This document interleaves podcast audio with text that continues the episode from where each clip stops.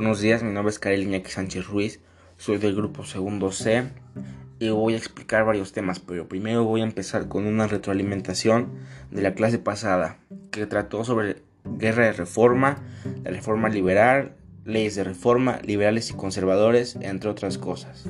Ahora sí ya voy a comenzar con los temas. Introducción. El triunfo de los liberales en la guerra de reforma no trajo consigo la pacificación y prosperidad del país. El gobierno de Benito Juárez enfrentó la desestabilización militar promovida por los conservadores, así como los problemas financieros del Estado y la desunión del pueblo mexicano. Las fuerzas conservadoras europeas y mexicanas impusieron al año siguiente el segundo imperio mexicano liderado por Maximiliano de Habsburgo. A partir de entonces, los liberales fortalecieron su proyecto de desarrollo nacional. Esta medida provocó la fehaciente protesta de los representantes de México, de los acreedores internacionales y en consecuencia el Estado decidió reanudar el pago del mismo en noviembre de 1861. Por ello, Inglaterra, Francia y España, la, alianza tripartita, se reunieron en la Convención de Londres el 31 de octubre de 1861 para definir las, medidas a tomar en México. Acordaron que actuarían juntos para cobrar los adeudos sin invadir o intervenir directamente en México, además de controlar las aduanas de Veracruz y Tampico para asegurar el cobro de las cantidades que se le adeudaban. Tratados preliminares de la soledad.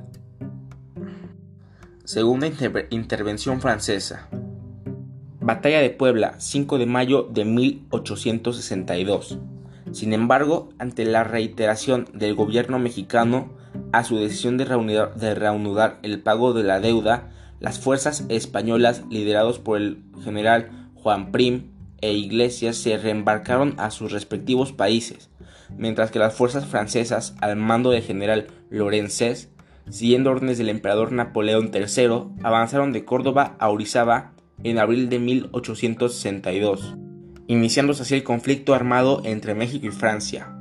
La caída de México en manos de Francia debe comprenderse en el contexto del imperialismo capitalista y el objetivo de Napoleón III de establecer su dominio sobre América, mientras que los Estados Unidos de América se vieron envueltos en guerra de secesión entre los habitantes del norte y sur.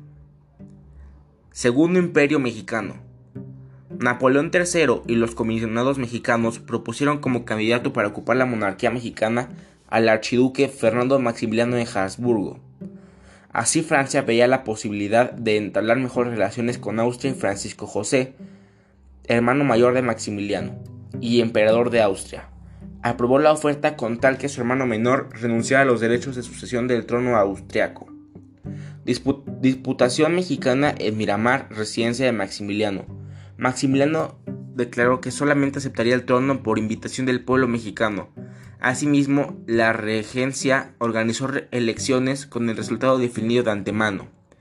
El Tratado de Miramar, firmado ese mismo año por representantes de Maximiliano y de Napoleón III, se estableció el apoyo militar y la inversión del capital francés en México. Maximiliano y su esposa Amalia Carlota de Bélgica llegaron a la Ciudad de México en junio de 1864. Con poco apoyo, Maximiliano emprendió una campaña militar al interior del país y fue derrotado entre febrero y mayo de 1867 en Querétaro.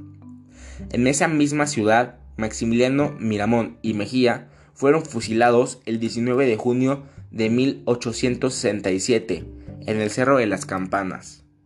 Proyecto liberal capitalista. Si bien los diferentes grupos liberales coincidían en un proyecto general acorde a la Constitución de 1857 y con las leyes de reforma, no siempre se pusieron de acuerdo en su implementación. La reelección de Juárez en 1871 provocó una división en el Partido Liberal, aunque las verdaderas diferencias se ubican en el proyecto de desarrollo capitalista que defiende cada corriente. Si bien Juárez y Lerdo representaban un esquema que pretendía el crecimiento capitalista del país sin una importante intervención extranjera, respetando las formas federales del gobierno. Fue durante el gobierno de Porfirio Díaz que se consolidó el Estado liberal capitalista de carácter oligárquico, durante la etapa que comúnmente se ha llamado porfiriato. Contexto imperialista. El desarrollo de la estructura capitalista del Estado mexicano se desarrolló en el contexto de la Segunda Revolución Industrial y el desarrollo del imperio capitalista, formación de monopolios industriales. Las crisis económicas del último tercio del siglo XIX también influyeron en la creación de los monopolios, ya que estos permiten incrementar las ganancias. Estructuras monopólicas. en el conjunto de la economía se fortalece la tendencia a eliminar las pequeñas y medianas empresas. Colonialismo, dominación territorial, política y económica en diversas regiones del mundo, para exportar sus capitales y mercancías y abastecerse de materias primas baratas. En América Latina implementaron una explotación económica. Sin embargo, el crecimiento basado en el sector externo trajo consigo una creciente vulnerabilidad de la economía en conjunto en relación con las fluctuaciones externas, sobre todo las de la economía de Estados Unidos del que se tuvo una dependencia cada vez mayor.